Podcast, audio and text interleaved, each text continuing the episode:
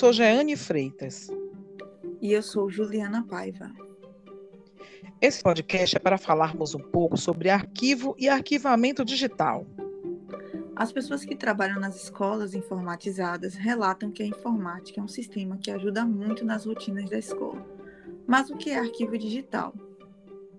Arquivo digital é um conjunto de dados ou de instruções armazenados em meio digital e identificados por nome. Ele deve funcionar como facilitador, proporcionando celeridade às pessoas nas ocasiões de consultas de dados. Mas como organizar os documentos digitais?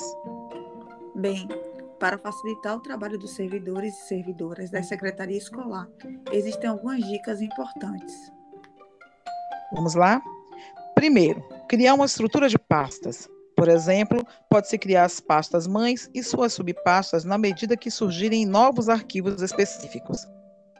Segundo, limpar as pastas temporárias. O primeiro passo para organizar os documentos é a realização das, de limpeza nas pastas downloads, meus documentos e área de trabalho. Os documentos devem ser colocados nas devidas pastas de assuntos correspondentes. Terceiro, definir o nome dos arquivos que serão salvos nas pastas.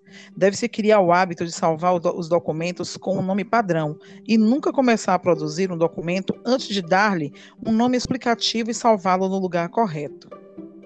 Quarto, fazer cópias de segurança. É muito importante realizar backup, salvando-se todos os documentos em um HD externo. Também é possível salvá-los em nuvem. Essa nuvem é uma plataforma virtu virtual muito mais segura. Quinto, usar a tecnologia a favor da produtividade e da segurança. Existem sites especializados em armazenar os arquivos, como o Google Drive e o Dropbox. Sexto, determine um dia para organizar os documentos digitais. É importante que determine-se uma rotina de organização dos arquivos digitais. Essa prática traz inúmeros benefícios, tais como praticidade, economia de espaço, eficiência, padronização, entre outras coisas digitalização de documentos é importante. A equipe da Secretaria Escolar pode começar pela digitalização dos documentos mais importantes da casa, atestados, históricos, comprovantes de matrícula, PPP e etc.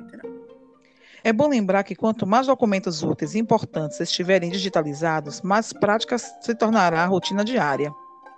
A digitalização de documentos e de arquivos faz todo sentido e vai ser cada vez mais uma regra para qualquer instituição que deseja apresentar alta eficiência.